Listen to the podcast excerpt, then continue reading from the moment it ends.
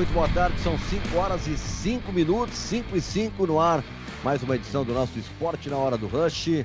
Vamos até às 6 horas da tarde aqui, atualizando as informações do que está rolando aí com a dupla Grenal, do futebol em geral, dando opinião, batendo papo com vocês.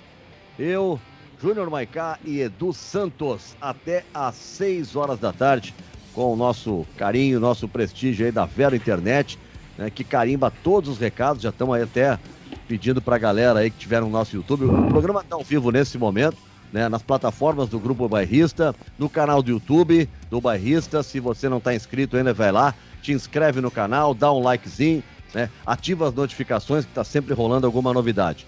Também está ao vivo no Facebook do Bairrista, né, também está ali, pode entrar na página.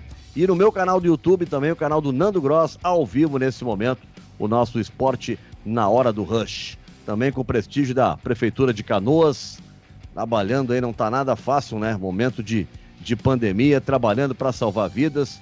E com isso, a, a Prefeitura de Canoas, prestando aqui já esclarecimentos à sua população, ela triplicou a capacidade de leitos de Covid, ampliou de 43 para 118 de UTI, e isso vai a todo instante que possível sendo aumentado, e de 70 para 250 leitos de enfermaria dedicou duas UPAs 24 horas para atendimento exclusivo da Covid, reforçou oxigênio, contratou três UTIs móveis, cinco centros de testagem em massa, enfim, né? Tá fazendo a sua parte pedindo para que o Carauense também ajude, faça a sua parte, porque a gente está vendo os números aí no Brasil na contramão da história, enquanto tá todo mundo aí melhorando, né? Por conta da, da vacinação em massa, o Brasil está se arrastando e nós com, com, com essa dificuldade. Bom, Júnior Maicá, tudo certo? Agora sim. Tudo certo, Nando? Tava com meu mic desligado aqui. Ratei, é. chupei bala. É, começou hoje. Começando hoje, né? Tudo bem, Nando. Sextou, né? Sextou, com né? chuva. Pois é. Parece que é todo final de semana assim, Maicá. Tá bom pra ficar em casa, né? É. Ficar aí navegando, vendo coisa diferente. Né? O, o, atrações que tem aí. Hoje, hoje teremos dicas de séries para ver no final de semana, porque vai chover e não pode sair pra rua, não pode aglomerar. Hum, ontem eu comecei a ver uma série boa. Só, uh, por que eles botam esse nome em, em, Eu acho que é o último Magnata, The Last Tycoon, não sei o que é. Uh -huh. No Amazon. Bem legal, cara. Opa! Olha, muito, muito bem produzida, né? Ela é, é, é uma série que é. Né, é, ela, ela, é baseada numa história do Fitzgerald, é bem legal, cara. É, é, e assim, ó, me, me, encantou muito a produção dela, né? O trabalho feito, assim, dos caras de recomposição da época, anos 30, né? A, aquela, a, a, o ingresso é, da força nazista dentro do cinema e da indústria de Hollywood, porque aquela época o segundo mercado do, da do indústria de Hollywood era a Alemanha.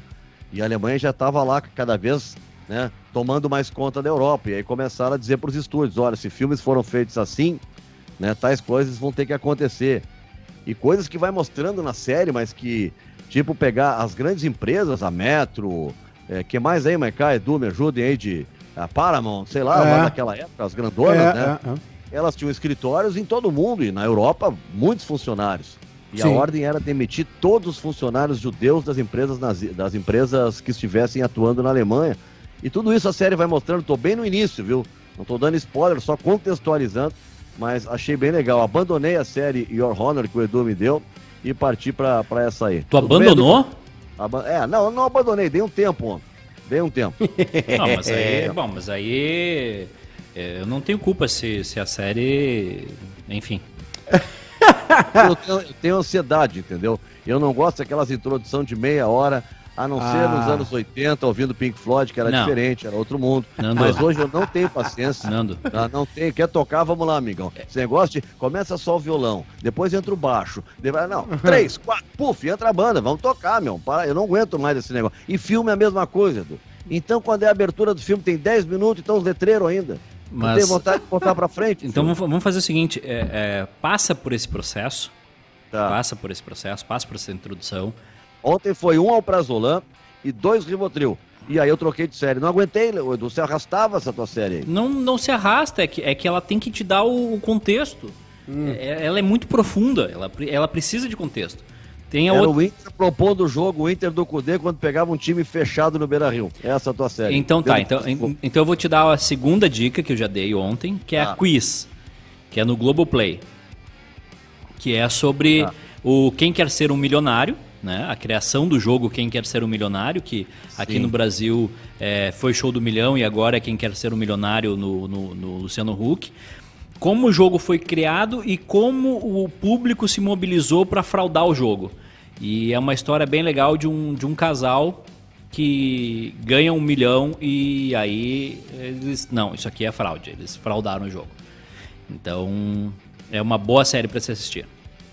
Tá bem, então. Tá- Bom, daqui a pouco nós vamos ter a sessão. A gente abriu assim e, e a galera já veio, né? Já tem uma galera conosco, gente mal abriu, né? E o pessoal já gostou da, da ideia de série.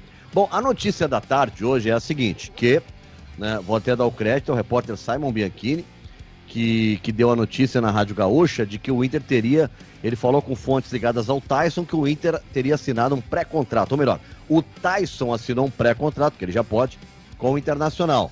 Ele tem contrato até 30 de junho, então ele já estaria certo com o Inter a partir do dia 1 E que o Inter tentaria, junto ao Shakhtar, né, uma negociação, aí, um acordo para que o Tyson viesse antes.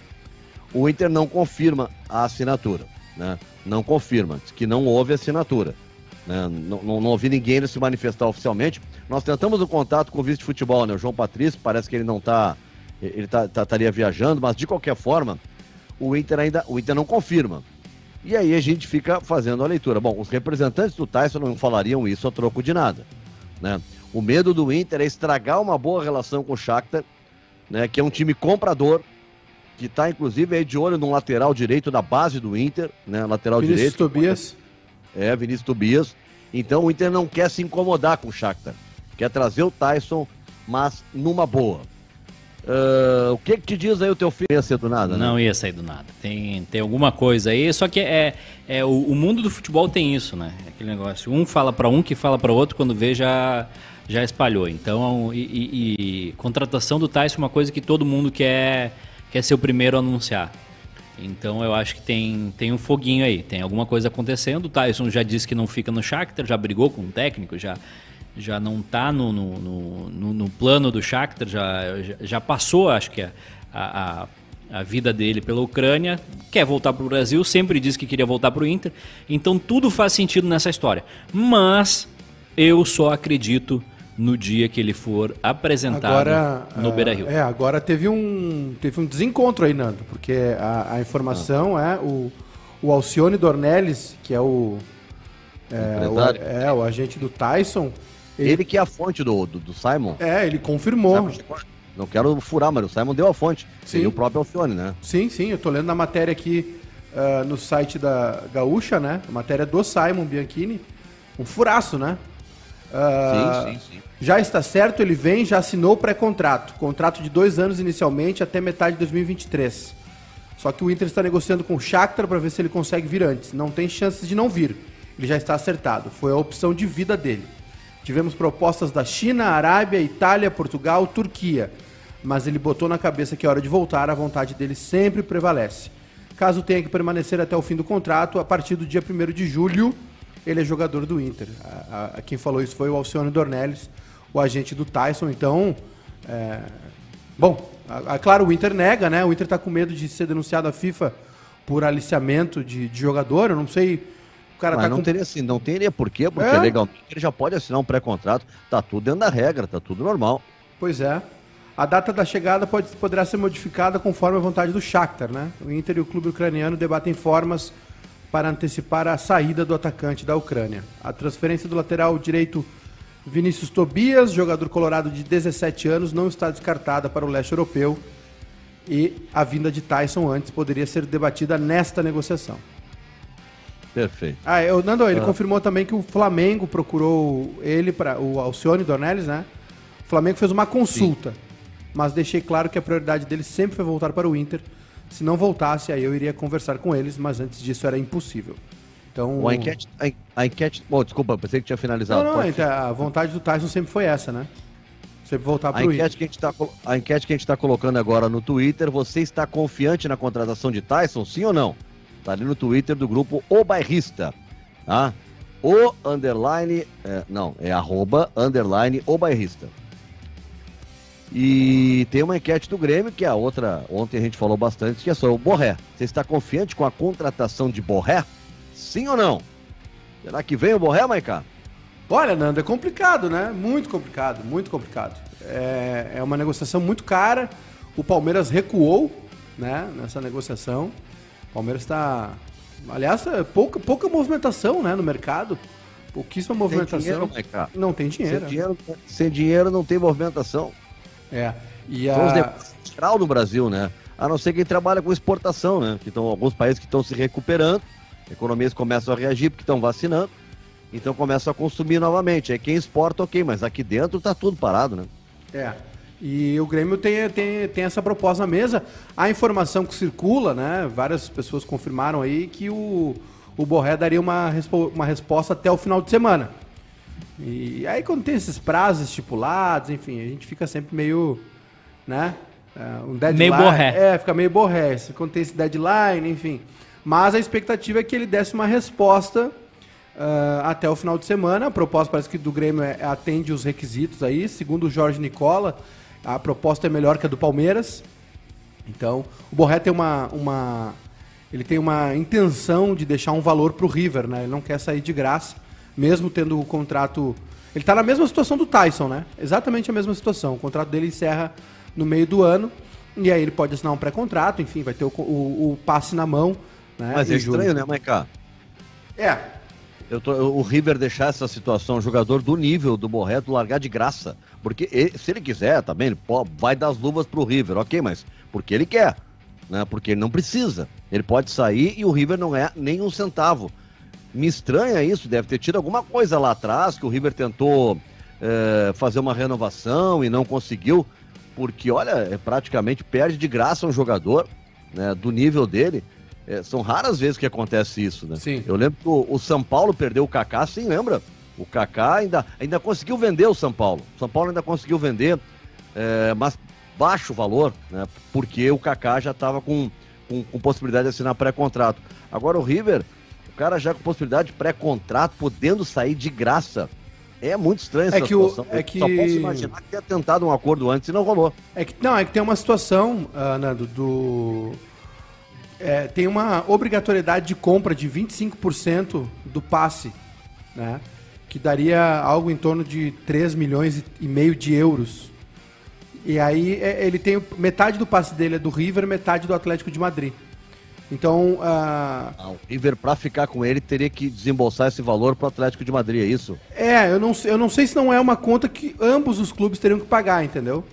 Uh, teria que, é, é, eu acho que esses 20 é um. Pelo que eu entendi, é uma cláusula, é uma cláusula contratual, obviamente. Uh, onde os clubes ficariam obrigados a comprar 25% do Borré dele, né? Acho que receberia esse valor. Sim. Pelo que entendi, é isso, né? Não, não, não tá muito claro, as informações não estão muito claras se é, esse valor é dividido entre Atlético de Madrid e River, ou só o River teria que, que pagar, né? E que é um valor muito alto, realmente, é, 3 milhões de euros, 3 milhões e meio de euros, né? Aí a gente faz por 7, dá quase 30 milhões de reais. Então ele tem, é, é, é, realmente curioso, viu, Nano? Jogador de 25 anos, é o artilheiro aí da, do, da era. Uh, da era Galhardo, né? No River. Sim. Então, o jogador sair assim, sem nenhuma resistência. Mas também existe uma possibilidade. De, tem até uma pergunta aqui do. Do Marcos Ribeiro aqui no YouTube. Não há possibilidade dele ficar mais uma temporada do River? Ah, há uma possibilidade de ele permanecer no River, inclusive, né? Existe essa expectativa também. Ele tem proposta de outros clubes, então ele vai decidir o que é melhor para ele no momento, né? E o Grêmio fez a proposta. Parece que a proposta atende a pedida né, salarial e de luvas que ele, que ele quer. Então tá, vamos, vamos, vamos ficar ligado, né? São as, são as duas possibilidades aí da dupla Grenal. Seriam duas grandes contratações, dois grandes reforços né, que a dupla Grenal estaria trazendo aqui para o futebol do Rio Grande do Sul. Bom, ontem a gente teve a do Grêmio perdendo pro, pro time do Juventude. Eu não acho um resultado fora da curva, porque o Juventude é um time da primeira divisão, né? É, é um time que está se preparando para disputar um campeonato brasileiro da Série A. Né? E esse Juventude ontem se mostrou ser melhor do que a gurizada do Grêmio. Né? E acabou ganhando o jogo. Não vi nada assim fora do lugar.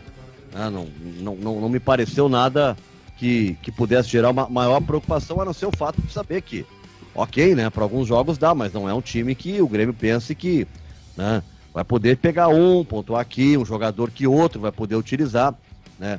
Mas eh, o Grêmio vai precisar botar o seu, o seu verdadeiro time em campo daqui para frente. E aí vai ser o grande desafio do Renato, porque a última amostragem tá bem. Tem o, o, o Ayacucho, né? Eu ia dizer o Achipato. Tem o Ayacucho. Né? O Ayacucho é, é um time semi-amador, né? É, vamos ver se o Grêmio volta mais forte que aquela última imagem que a gente ficou do Grêmio lá na, na decisão da Copa do Brasil. Mas no jogo de ontem, vamos começar ouvindo aí o que, que disse o, o nosso Alexandre Mendes, né, que foi o e é o técnico do Grêmio, né, nesse momento aí falando sobre a dificuldade, ele começa inicialmente falando do adversário, né, dificuldade que é jogar contra um time como o Juventude. Fala aí, Alexandre.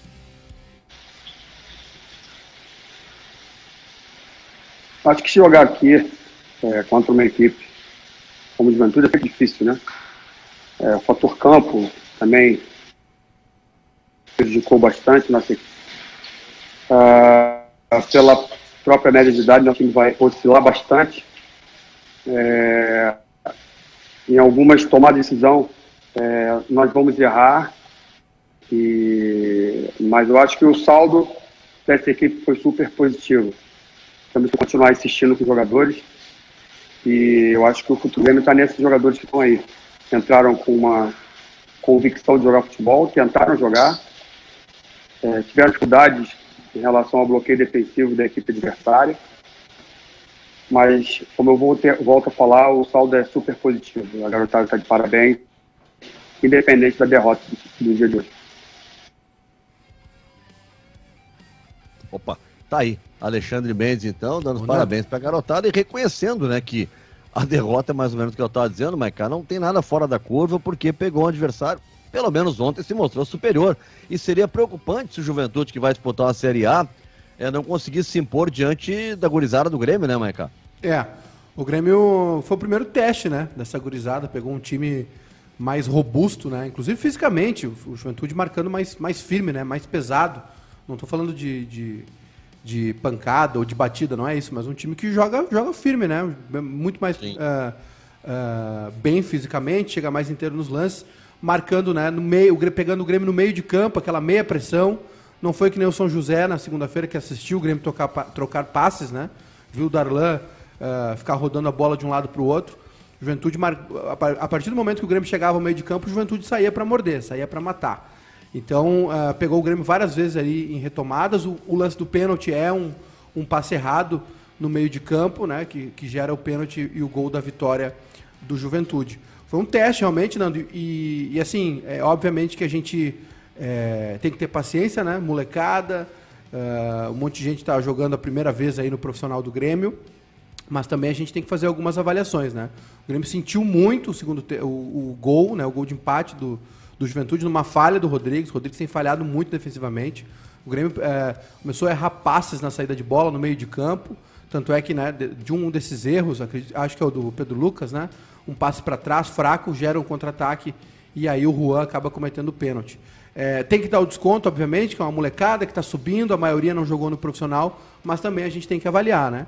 E assim, é, Lucas Araújo está caindo muito de produção, não sei não se ele não vai acabar perdendo lugar para o Fernando Henrique. Aliás, existe uma expectativa do Grêmio voltar com os titulares, né? No domingo. Então, talvez tenha se encerrado ontem aí esse primeiro teste da molecada. E de positivo, acho que quem mais se destacou, não vou colocar o Ferreira nisso, porque o Ferreira já é do grupo principal. Acho que é o Breno, né, Nando? Acho que o Breno foi o cara é. que melhor aproveitou essa oportunidade.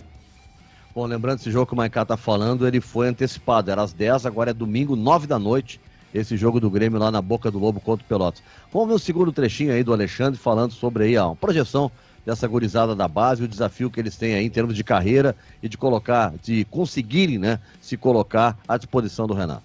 Ah, eu, é que eu falo para eles, o, o atleta do Grêmio tem que estar preparado para competições internacionais, tem que estar preparado para jogos difíceis.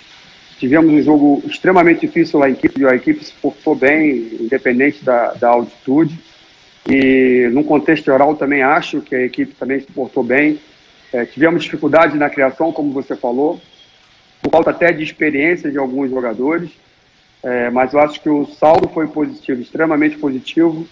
é, independente do resultado, logicamente ninguém gosta de perder, é, os garotos têm correspondido aquilo que a gente pede. Tá aí então, o Alexandre Mendes Ô, Nando. avaliando a garotada. Fala, Maiká. Ah, fui atrás de informações aqui do Rafael Borré na imprensa argentina. Sim. E a primeira manchete ali, enorme na capa do Olé, é o interesse do Feyenoord, da Holanda, ah, pelo Rafael Borré, né? É o mesmo time que levou o Prato, o Prato não tá jogando, até se especulou aí que ele poderia retornar, porque ele foi contratado, acabou não se adaptando, não está sendo utilizado. E agora tem a notícia aí do Rafael Borré no Feyenoord. É uma notícia do Olé. ah, só que é o seguinte, a diferença ah, citada aqui na matéria é que o Grêmio apresentou uma oferta e um pré-contrato. Pronto, né? Um pré Sim. tem tá, tá formalizada a proposta do Grêmio num pré-contrato. E o Feyenoord a- não tem nada, né? A própria imprensa argentina vinha trabalhando com a ideia de que a melhor proposta até agora era a do Grêmio, né, Maiká? É. E aí que tem, tem ah, algumas informações, né? Em Roterdã, né, a cidade do Feyenoord, ah, já é confirmado que Prato voltará à Argentina em junho.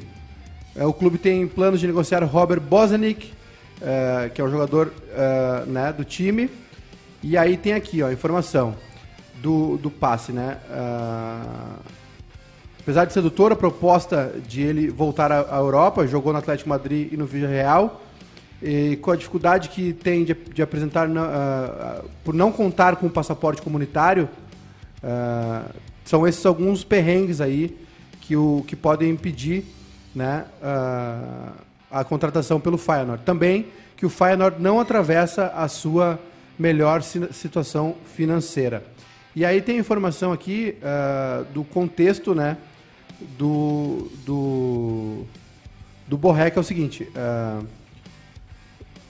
sobretudo porque ah, tem uma, uma potente oferta de pré-contrato que ofereceu o Grêmio, 6 milhões de dólares ao assinar, 2 milhões de dólares por ano de salário por três anos, mais bônus de produtividade. E o Celta de Vigo, né, que admi- admitiu a intenção, ah, também está no páreo. Tô tentando aqui traduzir do espanhol, né? Que tá difícil aqui. Tá, tá, tá muito bem, tá em grande fase essa Ah, tradução. pelo aí. amor de Deus, Tá pare- ruim? parece aquela, aquelas uh, trava-língua. Ele, que, se, pá. É. Falando em trava-língua, tem um. Mas aqui, ó, a informação que fica, a informação que fica é essa, ó. Sim. Ah, su- ah, Que? Que a- passa? a- ainda que nesse contexto se resulta difícil, a prioridade que Borré considere como primeira alternativa, papapá, sobretudo porque em mãos tem a potente oferta de pré-contrato do Grêmio. 6 milhões de dólares ao assinar, 2 milhões de dólares por ano de salário por E- três anos. E tem um detalhe importante que eu acho que pode ser decisivo nessa negociação, que é o ranking da IFFS, né? Que, o, que o Nando citou ontem. Que o, Ah, o é. Grêmio- Eu não ouvi o programa ontem, estava... É uma cimeira. A, a- a- o Instituto de História e Estatística do Futebol né, é, é, divulgou que o ranking da última década, Maiká. O melhor time da década na América do Sul é o Grêmio. E o melhor time da Europa é o Barcelona. Sim. Aí eu só dei a notícia, né? Aí começaram a desqualificar a fonte, a falar mal do Instituto, coitado. Ah, é assim? Não, a e nenhuma. não. não. É, é assim. Sabe, eh, Júnior Mercado, sabe quem. a notícia é essa aqui que eu vou fazer. Claro.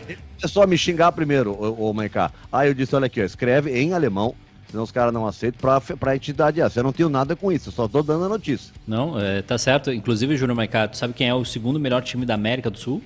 É, o Grêmio também.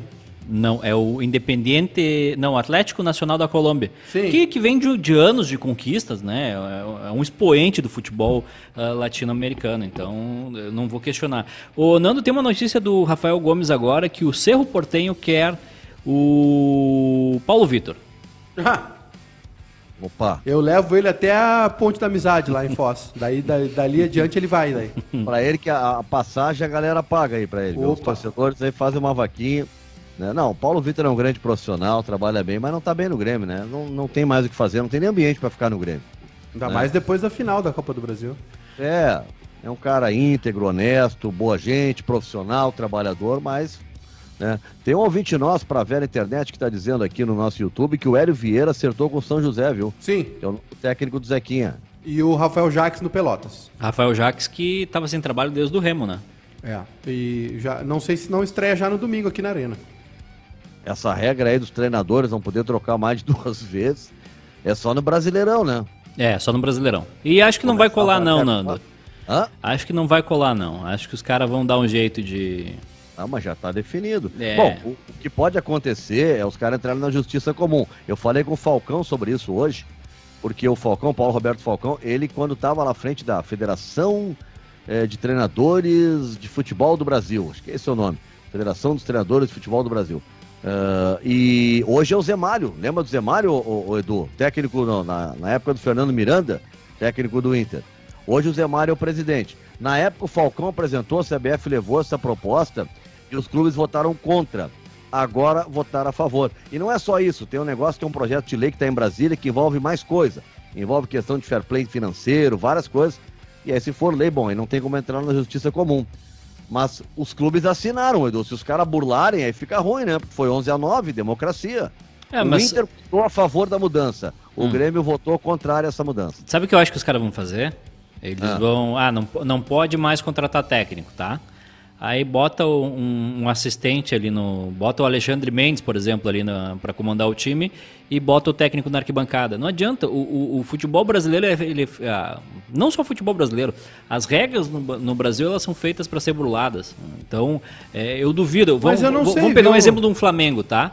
O Flamengo Hum. demite o Rogério Ceni na terceira rodada, aí contrata sei lá quem ali, o, o- O Flamengo votou contra. o Wagner Mancini na, na quinta rodada não dá certo, demite, tá indo pro rebaixamento. Tu acha mesmo que eles vão manter o treinador até o final? Os caras vão, vão dar um jeito de, de contratar alguém e deixar treinando durante a semana e no final de semana bota o, o, o, o step. É, é, é, a questão é o, é o que vai estar no regulamento, né? Tipo, ah, descumprindo, é eliminado, ou perde pontos, eu não sei. Né? O que vai estar no regulamento, o regulamento é claro. né? Tipo, o cara não está inscrito no bid, não participa. Tipo agora o Ramires, né? Não estava inscrito no bid, não podia estar ali dentro do campo.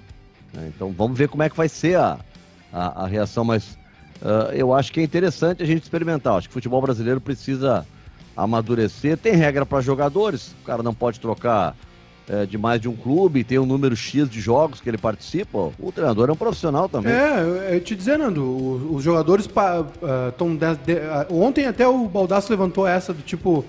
Olha, não sei se vai vingar isso, porque se bobear até se entrar na justiça é inconstitucional. Tu não pode proibir alguém de trabalhar, né? Mas os clubes estão dentro dessa regra. Ah, os perdão, os jogadores estão dentro dessa regra, né? Há muito tempo. É, eu acho que é, inconstitucional, acho que não é, tá? Porque tu não tá proibindo de trabalhar, mas é uma competição privada, é uma competição onde tu estabeleceu uma regra antes. Olha, para entrar na competição é isso aqui. Em qualquer lugar é assim, né? Em qualquer lugar assim, um estabelecimento, em qualquer lugar, tu entra, vai te associar num clube, tem lá suas regras do clube. Se tu não cumprir, tá fora. E, e- e tudo é assim. Vai jogar pôquer aí, que eu sei que o Edu gosta, ganha muito dinheiro jogando pôquer. Tem Hum. regra para cumprir. Se não cumprir as regras, não vale. Futebol tem regra, né? Se entrar com 13 no, no- no- time, vai perder, não pode. A regra manda que só pode 11 e assim por diante. Então, se assinou um regulamento e tá escrito ali, eu não sei. O, o Falcão falou sobre isso, sobre alguém querer ingressar na justiça comum. Mas eu não vejo como a justiça comum pode interferir nisso. né? Honestamente, não vejo como veto ao trabalho. E é importante se diga o seguinte, ó. Seu treinador pede demissão, tá? Não conta né, essa troca para o clube. A, a troca vai contar só para o treinador, que vai poder também mudar só uma vez. Ele vai poder dirigir dois clubes só na temporada. Se ele sair de um, ele pode ir para outro, depois ele não pode sair de novo. Sim. né? E, e- e o clube não, não conta para o clube como se ele tivesse trocado. Então os caras vão fazer acordo. do- Então os caras vão fazer acordo. Não tem, ó, não tem mais clima para te treinar o time, é, tu pede demissão. É, eu acho que vai ser. Não, isso. mas e aí? Se ele não, e se, aí ele também não vai, vai poder trabalhar?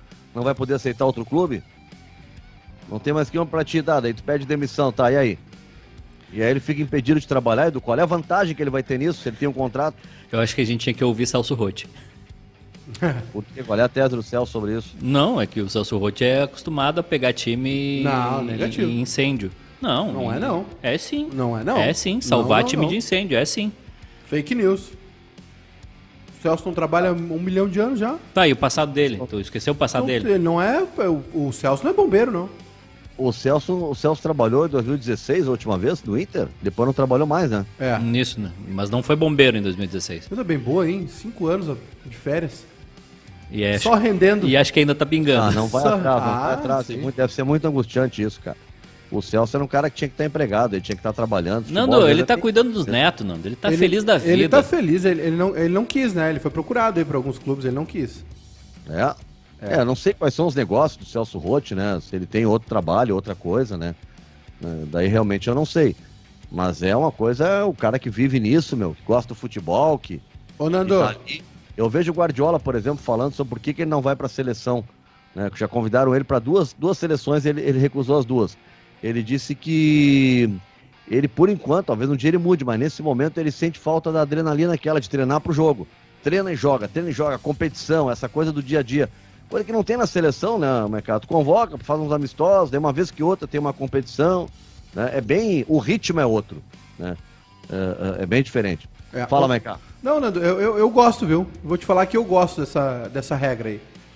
É, Eu também gosto. Duas mexidas por campeonato, eu acho que tava na hora de sacudir esse mercado dos treinadores, viu? Tava na hora de oxigenar isso aí. É, eu, eu até o- o Falcão fala uma outra coisa também, ó. A possibilidade de tu abrir para outros profissionais, né? Ó, fez as duas trocas, daqui a pouco tu tem alguém na base e tu vai dar oportunidade.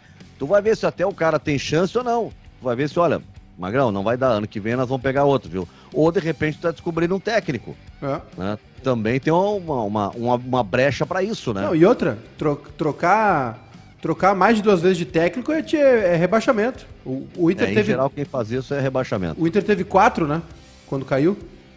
Teve. Parece até o Ministério da Saúde. quatro ministros já. Em um ano. É, é verdade. Normal não é, né? É. Rote não foi bombeiro, foi âncora. Quem é que mandou essa aqui, gente? Luiz Luiz Carlos Bono. Ah, em, 2000 em 2010 ele comemorou a taça com o Rote. Campeão da Libertadores. É, o Rote É, que, e- o Rote que perdeu um campeonato que não tinha como perder, né? Qual? Qual? O do Grêmio aquele? Do Grêmio. 2009, isso? 2000 e? Não, 2008. 2000 e? É 2008. Foi um milagre também naquele time do Grêmio. Era um horror, né? Pega a escalação daquele. Não é um horror, mas ó, Ah, eu, te pega a escalação. eu te dou a Eu- eu- escalação. eu- não, eu tenho uma escalação de, de um time do Grêmio Foi aqui que vocês vão o gostar. Chegou onde chegou. Era Vitor, Não tinha como.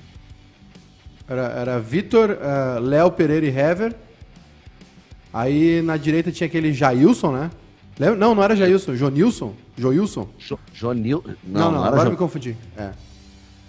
Aí era William Magrão e Rafael Carioca na frente da zaga. Eram, eram três. Anderson Pico. É. É, Anderson Pico. Eram 3-5-2, né?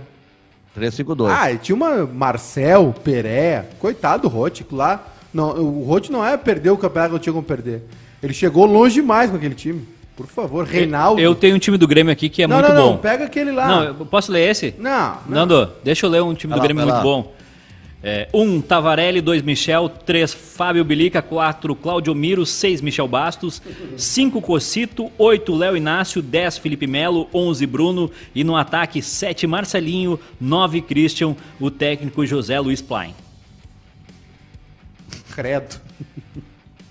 Sacanagem. Deixa eu bater Tudo na bem? madeira aqui. Ó, Não, bem, ó. Vitor. Achei uma escalação aqui, ó. Vamos ver. Achou uma também? Achei uma. Tá, eu achei, essa aqui eu achei, até não tinha o Léo, mas vou botar o Léo, porque jogou o William Diego, o Léo tava, tava machucado. Então É. foi Vitor, vamos botar aqui Léo Pereira e Hever. Paulo, Sérgio, lembrei. Paulo Sérgio. É. William Magrão, Rafael Carioca, Tcheco e Anderson Pico. Marcel e Pereira. Esse é o que eu achei aqui. É. E o São Paulo com o Boris no ataque, Bor, eh, Josué, Mineiro, É. né? O- Danilo. É, o, o Roth, eu acho que naquele jogo, naquele jogo não, perdão, naquele, naquela vinda dele pro Inter na Libertadores, ele foi decisivo. O Inter com, com o Fossati, olha, chegou, não sei como, né? Aquela coisa assim meio o sobrenatural de Almeida, o Inter chegou onde chegou. Mas depois ele organizou o Inter naquela parada da Copa do Mundo, fez aquele 4-2-3-1, né? Botou o Tyson naquela função onde o Tyson se consagrou, né? E, e- e fez um baita no time ali. Acho que o Inter deu aquele fiasco depois no Mundial, porque subiu num salto daqueles, né? 12, mais ou menos. Porque ganhou a Libertadores e não jogou mais nenhuma partida do Brasileirão com o time titular. Tava na cara que ia dar errado. Yeah. Tava na cara que não ia dar certo. Aí perderam pro Mazembe. Mas na Libertadores eu acho que ele foi decisivo. É. Eu também acho, acho que sim. Acho que foi uma mudança. Tá em silêncio? Ah, é, sim, ele não fala nada porque ele não. É, o decisivo foi o Odair, que eu fiz campeão da Copa do Brasil. O Celso Rotti ele não gosta. Não, o, não eu gosto muito do Celso Rotti. Gostaria de ser amigo do Celso Rotti. Mas o, o, o Celso é muito nosso amigo, é, inclusive. É, o Rote tem que ser trabalho curto, assim. O Rote tem que ser trabalho de é, 6, 8 rodadas. Aí ele vem aqui e tu fica, ai, Celso. Ó, até broxou o teu microfone aí, ó. De, Bem feito. De tão broxa que tu é, na opinião. Ah, Celso, ai, Celso, me conta aquela. Conversar sobre futebol, agradável. Agora, é difícil, né? É, o futebol tensiona mesmo. Talvez o Celso agora é mais maduro, né? Mas uh, mas ele, no início, especialmente, tinha uma dificuldade para. Tu que conviveu com ele. A pressão era complicado. Tu que conviveu com ele, Nando, a, a, o bastidor que a gente tinha é que é o seguinte: o Celso sempre começa bem. E depois ele começa a ver o começa a ver inimigo em tudo quanto é lugar. A imprensa começa a é. criticar, é. ele vê inimigo na imprensa, o time começa a não render, ele começa a ver inimigo dentro do time. E aí ele acaba minando o relacionamento dele e acaba despencando o resultado. Ô, é, eu não sei assim dentro do vestiário, mas a, a, gente vê que há atritos, né? Teve alguns públicos, né? Mas com a imprensa, uh, é, depende sempre do, é, da, da tensão do momento, né? Agora tem uns que reagem bem, né? Tem uns que reagem bem, tem outros que são desastrosos na reação com a imprensa. Né? Agora vou te dizer assim, ó, o pessoal fala muito do Murici, né? Do azedume, às vezes do mau humor do Murici. Mas sabe como o Murici é um azedo mesmo, tá? Mas o Murici nunca foi um cara assim de mal educado, nunca chamou ninguém de burro, por exemplo. Né? Quando o Filipão fez aqui já, em Porto Alegre mesmo, quando veio pelo Palmeiras aqui, que o repórter era muito burro. Né? o, Dunga, é... o Dunga fez isso, perseguiu é, Alex Escobar. É, eu já vi. Na Copa é, 2010. O próprio Renato também já foi deselegante com vários profissionais. O Renato já convocou a torcida do Grêmio para atuar como justiceira, né?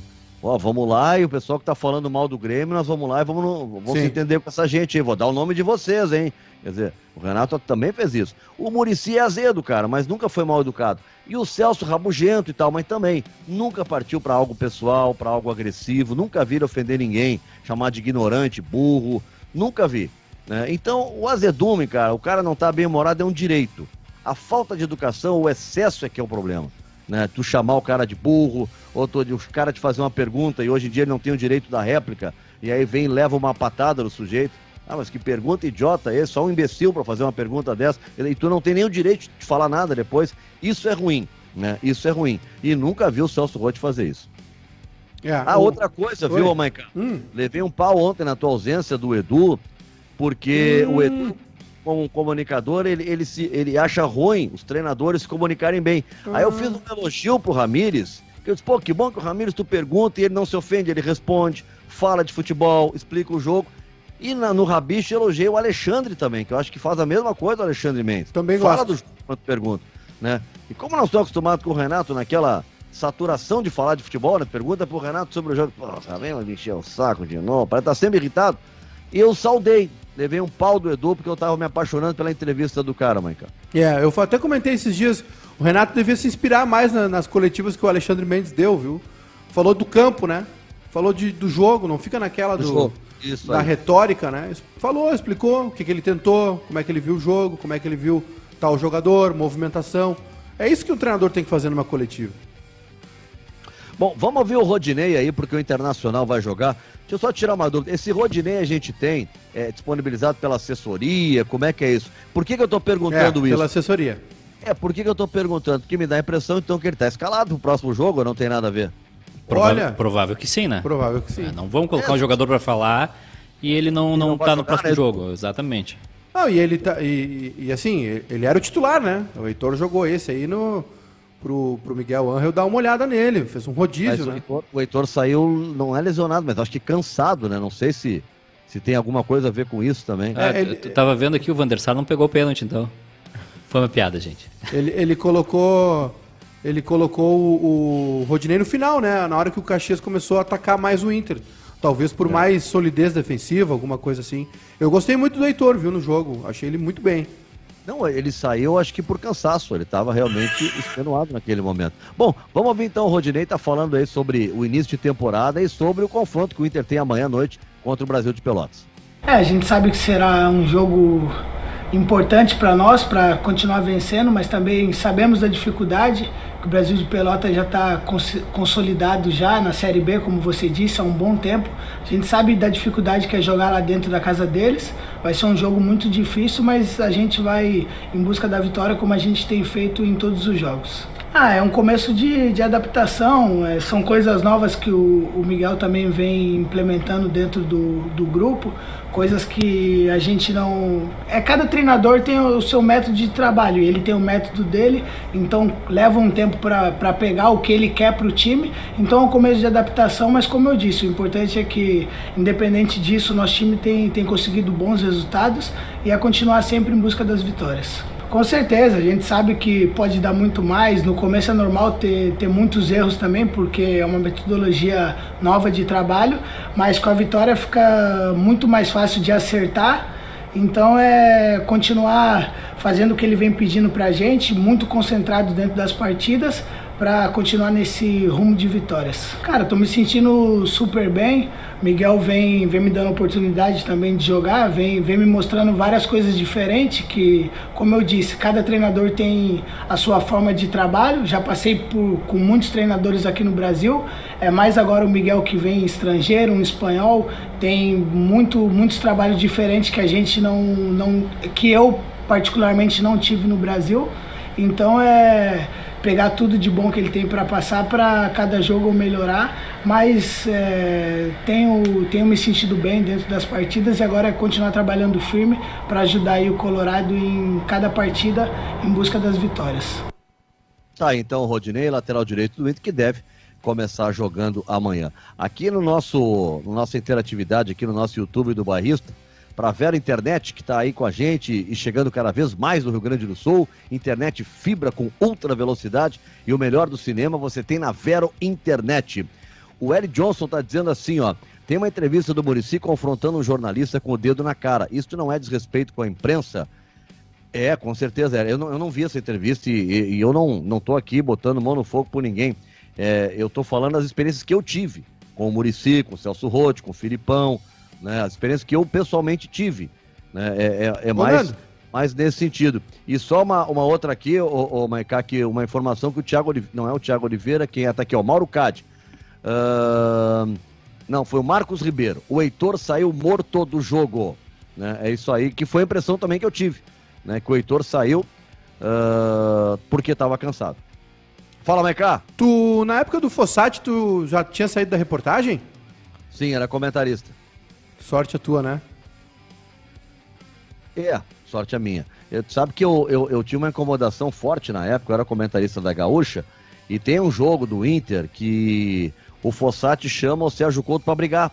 O Sérgio Couto, que estava na Band na época, repórter, o Fossati chama para brigar. Né? E. Bom, e, e, não gostou da pergunta e tal, aí começa a gritar fora do microfone, vamos lá fora, aquele troço assim, baixo nível, sabe? Troço. Uhum xarope mesmo, né? E, bom, depois lá eu, na Rádio Gaúcha, falei, né?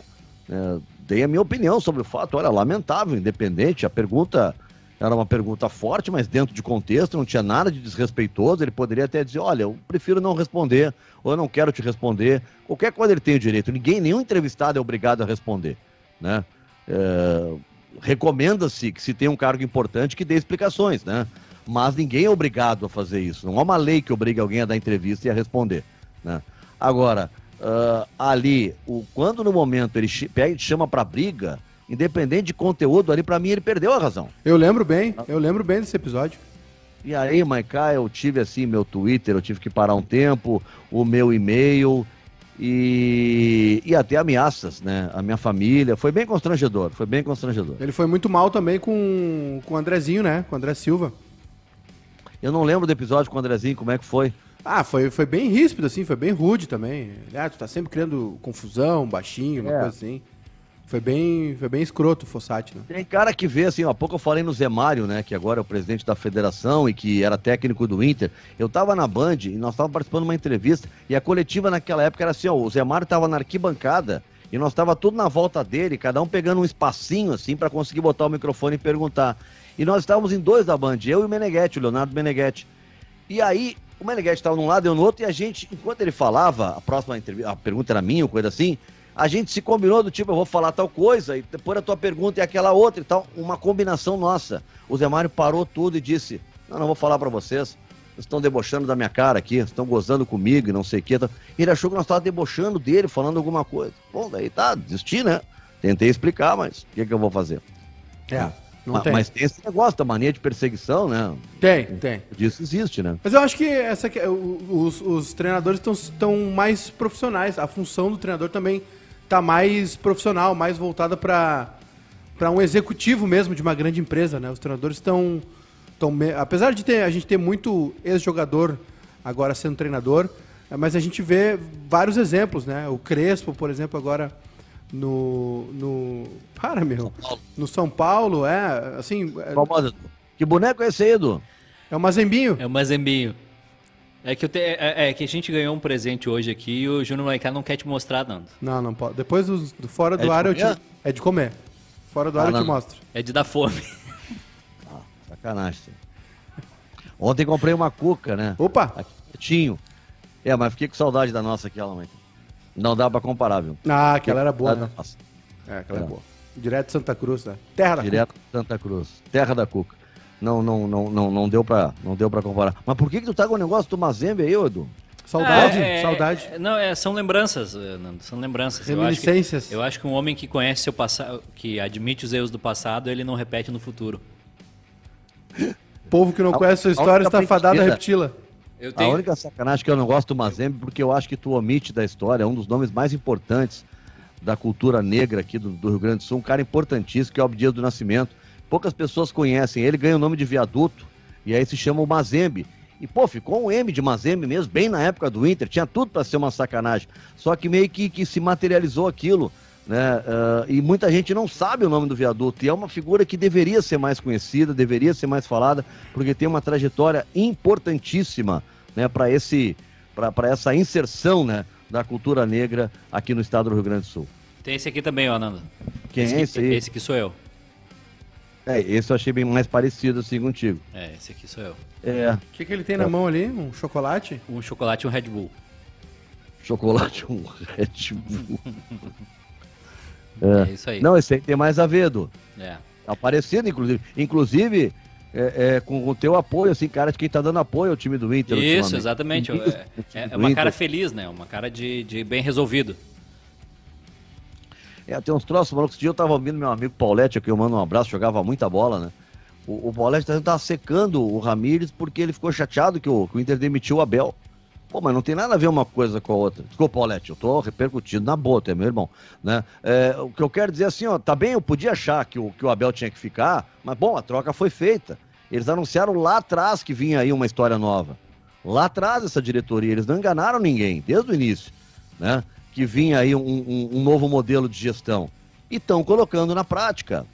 E olha, e até agora, vamos deixar acontecer, né? Para ficar né, um, um, aval. Mas acontece isso. O que, que eu vou fazer? Não teve Cudê versus Abel, ô, ô Murici? Ô Murici, ô, ô Maiká? Teve? Pois é. Teve, sempre tem. Não tem jeito. Ô, ô Nando. Maiká, comprei esses fones novos, tá? Ah, bom, hein? Lá, Sunhauser, uma coisa assim. Coisa boa, ter, coisa boa é, ter poder. pingou, hein? Coisa Pingou, boa. hein? Não saquei, não, saquei que foi. Não, paguei barato até, consegui uma Uhum, promoção. claro. Aquelas relâmpago. Mas assim, ó, é porque vazava o meu fone, vazava aqui, dava microfonia. Agora eu posso ouvir, ficar surdo a todo volume, não sei o que tá acontecendo na volta. E aí ficou bem mais, bem mais tranquilo. Ô, Mas eu tinha, ô- olha, eu comprei na. Posso fazer o merchan aqui onde eu Pode, comprei? claro. Claro. Comprei numa- na Magazine Luiza. Magazine Luiza. Eu gosto da, da dona do Magazine Luiza. Ela, é, ela, é- ela, ela é encara, meu. Ela, ela é encara, ela dá umas entrevistas. Né? Não Olha, tá nem aí. não, porque não dá pra só ter o cara da van, das lojas Riachuelo, né? Tem que ter alguém também pra dar outro lado, né? Também, porque parece que todo empresário tem que pensar igual, né? É, E ela dá outro lado, né? Eu Mas- acho ela muito corajosa nas Muito. entrevistas dela. Muito. Aí quando eu posto, ela tem bom. Eu vou sempre no melhor preço. Mas na internet eles têm bons preços, daí eu vou lá. O... Até esqueci. Ah, Nando, ah, já, já saiu o bacon ou não? Não, não, que isso, cara. Tá aqui a porquinha sendo bem cuidado. Né? Tu não soube dessa ontem, né, mãe? Pois é, que história é essa? Cara, É o Natan, tu sabe que o meu filho, o mais velho, né, o Natan, ele é estudante de veterinária, tá? Nem Ah, sabia que tu tinha filho homem, só achei que era só Cara, é Heleninha. assim, ó, é, é, é, é o meu Ah, tá, enteado, o teu enteado, tá, tá, tá. Que é meu filho, porque Claro. tá, pai é quem cria, né? E eu tô com ele desde que, que o mundo é mundo, né? Então já peguei pra mim, é meu. Claro, claro. né? E, e, e assim, ó, ele tem cavalo, né? Cria cavalo, né? Os cavalos dele lá. Ah, e dentro da minha casa, tu imagina, eu tenho as minhas cadelas, que eu não abro mão. Aí o, o, o Rigby, o gatinho, não vou nem falar o que aconteceu, deixa assim. A, a chinchila, né? Ah, e agora me apareceu a tartaruga, né? A jujuba. E agora apareceu ontem aqui a tal da Pepa. Entrou de fralda, uma porquinha aqui, dentro do meu quarto. Que nesse momento as duas cadelas estão aqui comigo, a Cook e a Mora. Elas fazem sempre o programa essa hora comigo. E entrou uma porca aqui. Eu, eu, eu enlouqueci. E ela é meio cor-de-rosa, assim, sabe? É Ela tá aí, tá aí agora? Não, aqui agora não tá. O Natan saiu com ela. Acho que foi botar ela no, na, na pracinha. na Foi levar ela pra fazer xixi. Cara, ela passear. fica a gente. Fica seguindo. Não, andando de fralda, mãe, cara. Levou na pet. Andando de fralda, porra. Que e anda loucura. pela casa, fica seguindo a gente, né? A gente, vezes- a gente tem uma tartaruguinha aqui na- no bairrista também. É? Sim. Bota os programas no ar. É, que maldade. Tá falando do Juninho? Que isso? Nada. Pode- Nada. Nada. É. É. Bem feito, eles ficaram me zoando ontem com a história da Rosângela. É, mas tu caiu legal, foi bacana, foi bacana. É, é importante isso, né, cara? Acontece, É acontece. É. Não, eu, te- eu, tô lig- eu, eu não conhecia essa, Nando. Eu já, eu já expliquei o que aconteceu. A gente tem um grupo de subscribers, né? De inscritos do, da Twitch. É uma Sim. outra plataforma de vídeos que a gente faz outros conteúdos lá. Inclusive, na última terça, entrevistamos o Marcelo Dourado, ex-BBB. E nessa terça nós vamos ter uma entrevista com o diretor do BBB, né? É isso, né? Isso aí, um, do- um ex-diretor ou diretor, não É. sei. Ele tá sabendo legal. Então o pessoal pode se inscrever lá na nossa Twitch, é twitch.tv barra o underline bairrista. E aí, lá, Como é que eu Nando, isso? Como é, que, como é que eu tenho? Eu boto assim, como se eu fosse Ah, é escrever assim, num ó. site aqui. Twitch. Onde É. é. que eu procuro isso? bota na tua barra de navegador aí, twitch, T-W-I-T-C-H, ponto TV, barra, EWICH.tv barra o underline bairrista. barra O underline bairrista. É. underline bairrista. Isso. E aí, Nando, é o seguinte: ah, lá é, tu segue o canal, assim como acontece com o YouTube, né? Só que tu tem uma outra modalidade que tu pode nos apoiar com o sub, subscriber, né? O sub. Que é quem tem Amazon Prime ah, ou quem paga o sub, né? Quem paga a Twitch pode nos ajudar dando sub e a gente ganha uma- um valor desse aí. E aí nós fizemos uma nós fizemos um grupo no Telegram, né? Que é de subs, do- dos subs do bairrista. É um- uma das recompensas, a gente tem um grupo com, com essa turma aí no Telegram, onde a gente fala ali sobre o que está acontecendo, sobre série, manda vídeo, né? A gente anuncia antes o convidado do Bebendo Falando, conta umas coisas antes pro pessoal. E o Vilmar, que mandou essa mensagem ontem, ele é desse grupo, ele tá no, no, no sub. E aí, ele sempre falou sério conosco, tal, sempre, né, sempre dentro do, do, do contexto aí, e mandou essa mensagem ontem. E eu nunca esperaria que o Vilmar fizesse isso comigo. Ou seja, foi uma trairagem, né? Foi uma trairagem. Então, o, Total, Vil- né? o Vilmar me traiu, né? Assim como a Lua traiu a Joelma do Calypso, o Vilmar me traiu. Quem traiu quem do Calypso? A Joelma, a Lua traiu a Joelma, não conhece a música? A Lua me traiu? Não. Pois é. Que bom. Parabéns, não. Então, Parabéns. tô- tô não agora. conhecer essa Tem música. aqui na Twitch TV e tá dizendo assim, ó, este canal não possui vídeos e tem o logo do bairrista aqui. Ué, agora no momento, né? Ao vivo, né? É porque não tá ao vivo. Ah, é assim, aí aparece que navegue no Twitch, daí eu abri e aparece umas coisas aqui. Isso, exatamente. Tá, me atualizar. Tá ouvindo o barulhinho da chuva aqui no meu pátio? Tô. Aqui também. É. Tá chovendo aí? Aqui tá chovendo. Vou desligar o microfone, ó. Liguei agora. Dá pra ouvir o barulhinho? Dá pra ouvir. Dá pra ouvir. Tô quase dormindo já aqui. Tá bom pra hoje, né? Ah, Tá bom pra hoje. Edu, na finaleira aí, tá? Vamos lá. Tu e o Maiká, dicas de séries e filmes pra o final de semana chuvoso. Vamos ver. Eu tenho duas dicas de. Eu tenho. Deixa eu ver. nova ou requentada? Hã? Dica nova ou dica requentada? Porque tá requentando essa do Your Honor aí. Não, então- Ninguém aguenta mais o Your Honor.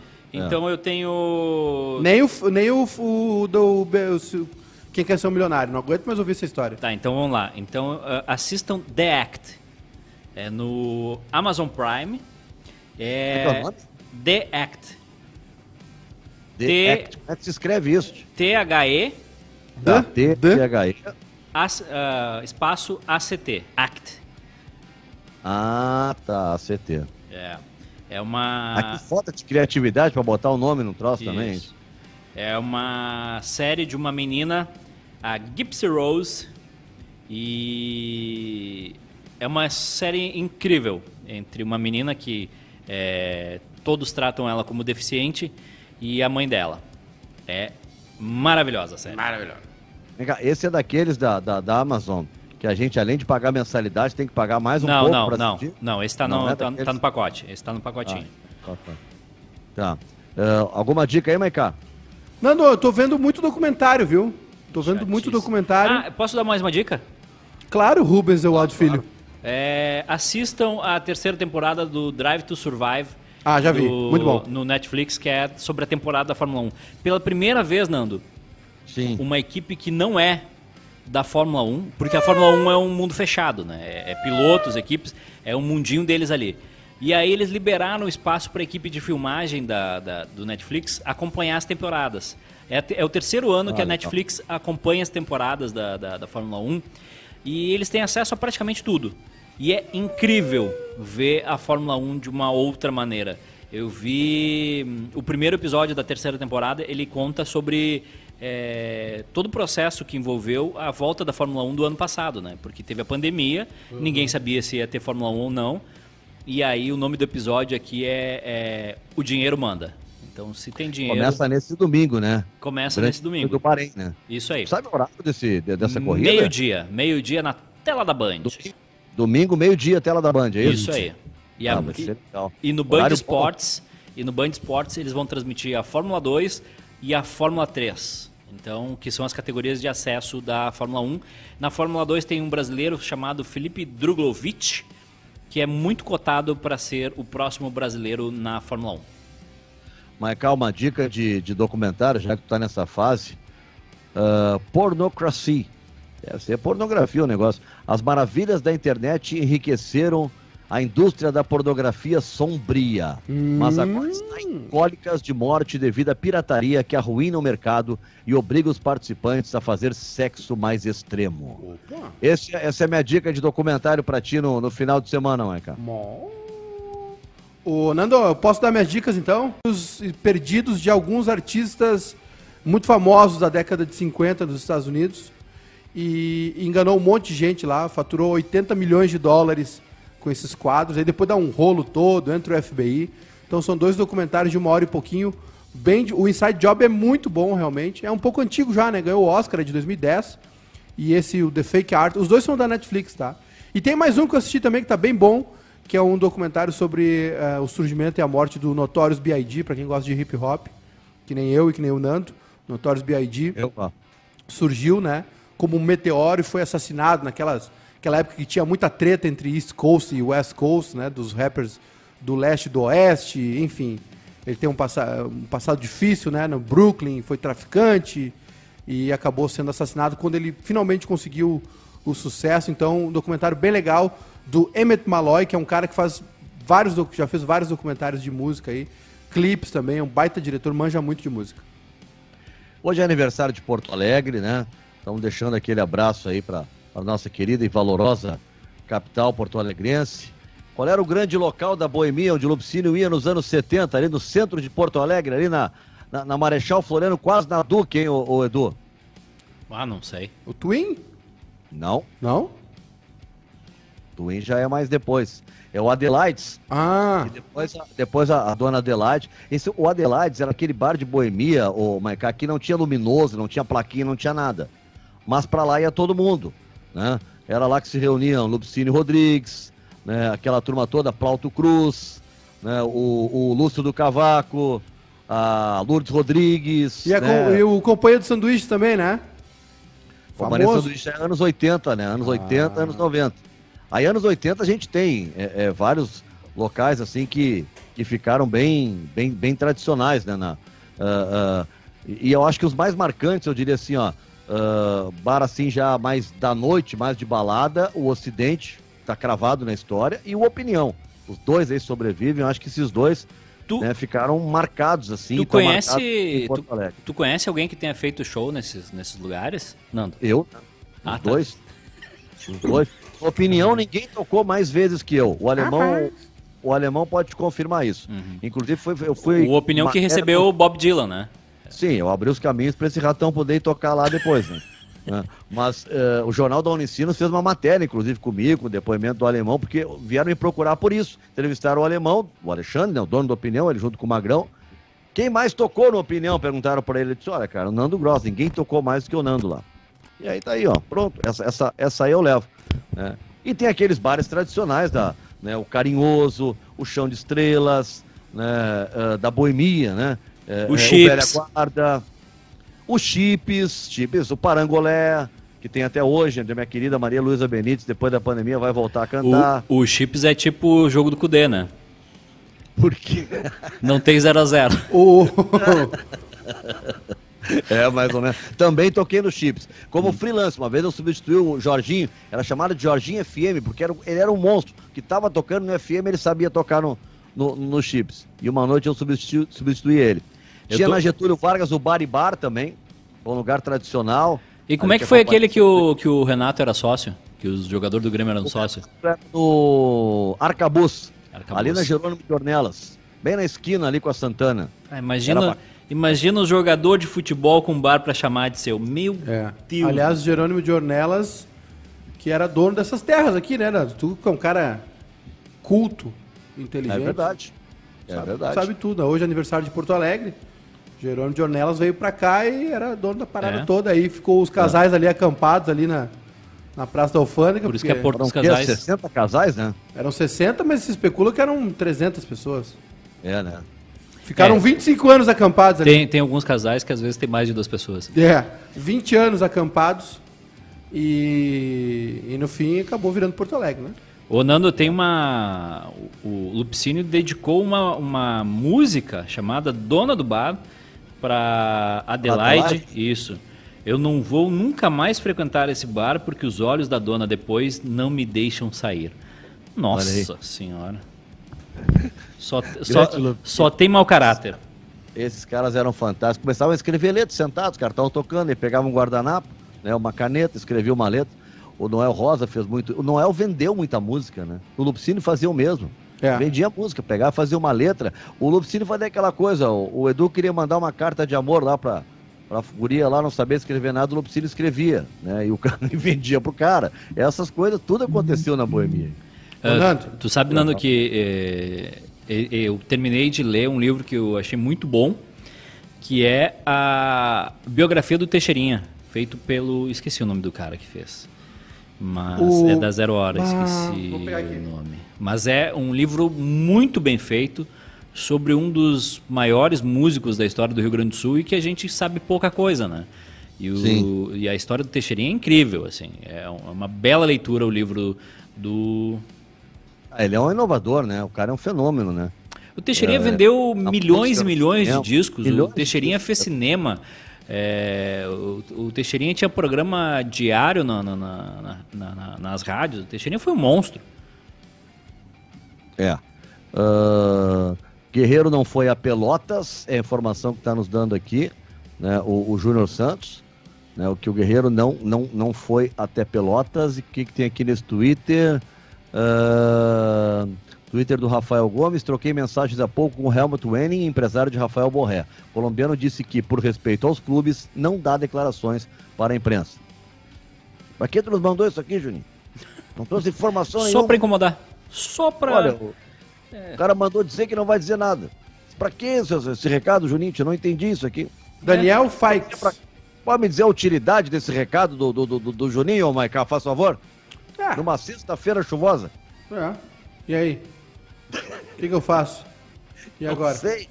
Não sei, não faço a menor. O, Daniel Fikes é o, é, o, Nando, é, o, é o autor. falei aqui com, com o empresário do Tyson.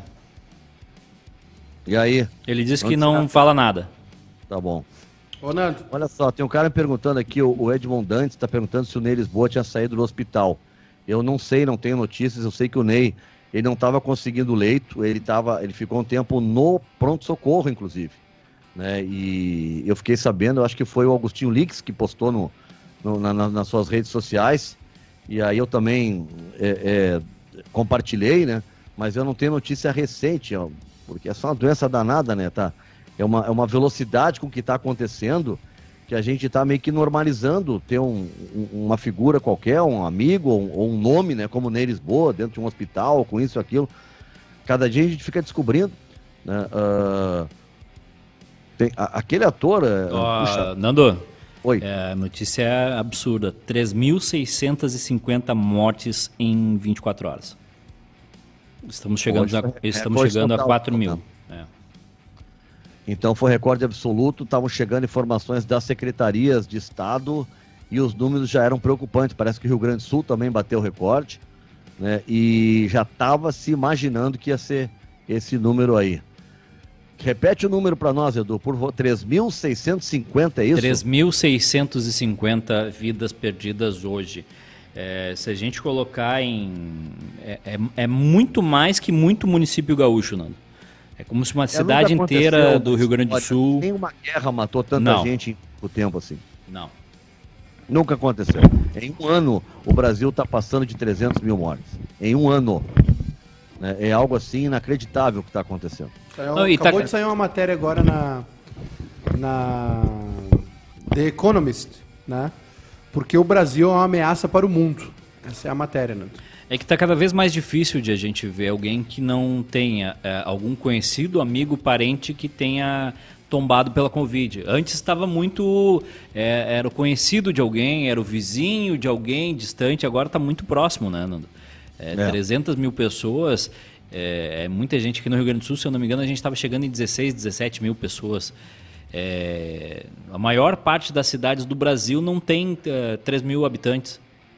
Então é um, é um negócio absurdo que está acontecendo. Eu acho que a gente só vai ter noção do que, do que a gente está passando daqui 4, 5 anos. É, e a informação também, uh, Nando. Uh, Oi. Mais cedo estava ouvindo o Fórum de Teresina, né, o podcast da Piauí. E os dados eh, são assustadores, né? As pessoas estão começando a morrer por uso de remédios que não são uh, ah, uh, ah, para combate à Covid, né? A cloroquina, a ivermectina, esses remédios, principalmente a ivermectina, destrói o fígado, né? Destrói os dutos biliares, que são uh, por onde as pessoas começaram a tomar como vacina, né? Porque Achando as, é... que ia tomar como prevenção. Porque as pessoas. Negócio. Esses remédios destroem os dutos biliares das pessoas e aí as, toxi as toxinas não saem do corpo. E existe uma, uma projeção pessimista que num futuro não muito distante a gente vai começar a ver muito caso de transplante de fígado. Né? A gente vai ver aumentar muito aí, porque o pessoal está se destruindo com cloroquina, ivermectina, remédios que cientificamente, comprovadamente, não funcionam para Covid. É, a, São para outras coisas. A única coisa a ser feita é acelerar a vacinação. Hoje a gente teve um anúncio aí do Butantan que vai começar a produzir uma vacina 100% nacional. A gente saúda, fica feliz, mas tem que agilizar o que está aí. Tem que vacinar as pessoas. Não há outro caminho.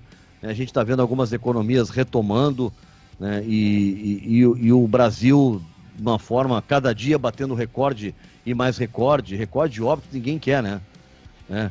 Olha, 3.650 mortes. E não tem e não tem os dados do doença, e não tem os dados do Ceará, Nando. Então, se tivesse os dados do Ceará, seria muito maior. É, bom, uh, a gente acaba tendo que falar sobre isso, não tem como fugir, né? É a notícia de agora. Enquanto isso, né, o futebol é, até estou escrevendo sobre isso no Correio de Amanhã. Vamos parar com esse negócio que o futebol vive numa bolha, que não tem uma bolha de proteção, não tem bolha nenhuma futebol. Né? Bolha fizeram lá na NBA. Com todo mundo lá para complexo da Disney, hospedagem para os caras, ninguém entra, ninguém sai, é, os jogos são aqui, isso é uma bolha. O Brasil, o, a, o Ipiranga sai de Erechim para jogar em Manaus, que baita bolha, né? Aí tu fala com uma autoridade sanitária, ela diz, olha, se for viajar de avião, faça isso, isso, isso, mas só se for preciso. A indicação agora é não viajar. E aí a CBF manda o Juventude sair de Caxias, ir para Lagoas, e assim nós vamos, né? Assim nós vamos. Como se nada tivesse acontecendo. É uma mentira que o futebol está numa bolha. É. Os longos, as longas distâncias têm que ser evitadas. Vamos disputar o regional? Vamos. Com todos os cuidados, vamos tentar disputar o regional. Agora, a Copa do Brasil, com essas distâncias malucas, vamos esperar ter mais gente vacinada. É, um o, mais... o, o Thiago Schmidt aqui uh, da Silva, né? Uh, como um bom negacionista. Meu Deus, de onde tu tirou essa informação de que as pessoas estão morrendo por ivermectina? Tiago, é arroba Estadão no Instagram, um jornal muito famoso do Brasil. Tá? Tu vai encontrar várias informações ali. Aliás, em vários jornais do Brasil, né? Na Zero Hora, na Folha de São Paulo, uh, no Correio do Povo. Tu tem que procurar aí, né? né? Eu, se eu disser pro meu médico que eu vou tomar ivermectina, ele me mata, né? Eu já tive duas vezes, eu tive hepatite, eu tenho das, das duas letras, da A e da B, só não tive da C. Três, três, paci... ele me mata, né? três pacientes morrem no Rio Grande do Sul após nebulização com hidroxicloroquina. É, essa aí foi demais, fizeram é. nebulização. Só um dos exemplos, né, Nando? Por médicos, hein? Feito por médicos. É importante dizer isso. Ah, mas Nando, Nando, tem um negócio também que é o seguinte, tá? É, e isso é uma coisa que já me irritou. É... não, é que a gente trata médico como se fosse algum tipo de, de ser superior. Não, médico é médico. Não, não é porque ele é ele médico. Ponto, né, cara? Oi? É, é ele que entende, o cara tá não, tá não, não, mas, mas aí que tá. É, é, é, existem formas de. Existem especialidades médicas. Então, assim, não é porque o cara é médico, que é um clínico geral, ortopedista ou escambau, que ele tem conhecimento sobre o negócio. É, não é porque ah, o médico falou que funciona. Não, não, não, não, não, não existe. É, existe a ciência e existe a Ó, medicina. A matéria da, da é porque a, a, fica esse negócio de assim, ah, porque o médico falou. Uh, e daí tem médico bom, tem médico ruim, tem médico que, que, que, que consegue, que sabe sobre o assunto e tem médico Mas, que não pô, sabe sobre o assunto. Tem, a, a... tem, uma galera que tá tomando, eu vou te dizer assim, ó, independente, pode ir no, no médico particular, da Unimed, do SUS, os médicos estão prescrevendo, é um, é um, são vários medicamentos, né? Muito diurético, é, antibiótico, anticoagulante, são vários remédios, tá? A hidroxicloroquina não aparece, mas a ivermectina aparece. Mas isso baseado em que que eles, eles indicam isso? Não sei, mas é, é, são vários, não, não, é, não é um nem dois. É um, não, nem um nem dois. Ah, eu sei porque eu tenho minha família, vários é, pegados. É a mesma coisa. É, eu comparo. Deus, se curando e saindo dessa, tá? Mas uh, uh, eles dão, cara. Mas eu comparo o... isso, eu comparo isso, Sim. Nando, com, com tu ir num, num, num neurologista para tratar o teu joelho. Não, entendeu? Ele, ele é médico, ele é formado, ele entende uma área, mas ele não vai saber de joelho. Ele não, não vai saber de ligamento. Não é porque ele é médico que ele vai entender de todo o corpo. Perfeito, mas estou tentando entender a leitura do paciente. É, um, é, um, é uma, uma, doença que não se conhece, tá? Há comprovação científica que nenhum remédio cura. Não. Todo mundo sabe disso. Muito menos de forma preventiva. Não existe um remédio que tu tome e não vá, que tu não vá pegar. Não existe. Isso é comprovado cientificamente. É isso que está se combatendo. Agora os caras experimentam com, com vários medicamentos. O coquetel da AIDS, da primeira vez que surgiu para ter alguma esperança de cura, os caras começaram a experimentar vários medicamentos. Não tinha nada de comprovação científica. Mas aí, com o cara já doente, eles tentando tratar, Edu. Tá, o que está sendo colocado é a fraude, que é o tal de tratamento precoce. Isso é mentira. Isso ah, mata eu, as pessoas. Eu pessoas já... tomam um negócio e acham que vão para a rua e estão tão tranquila.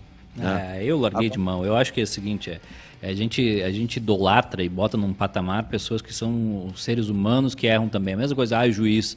O juiz é um cara que passou num concurso. Ó, a notícia do. É ponto. Morrendo, se eu tiver possibilidade de morrer, o meu médico me dá um coquetel, nem leio os remédios. Me dá, eu tomo todos. É, a, todos. a notícia. Tá, mas aí tu, aí tu não vai, vai, no médico que é especializado, né? Tu não, tu não vai em qualquer médico para. A notícia, a notícia da, The, a notícia da The Economist, né, que saiu agora há pouco, há 47 minutos o Brasil ah. sofrendo com uh, a segunda onda do Covid, recorde de mortes. Uh, o recorde de mortes do, do, Brasil chama atenção, Nando, porque é o seguinte: o Brasil hoje tem um quarto do total de mortes de Covid no mundo. Sim.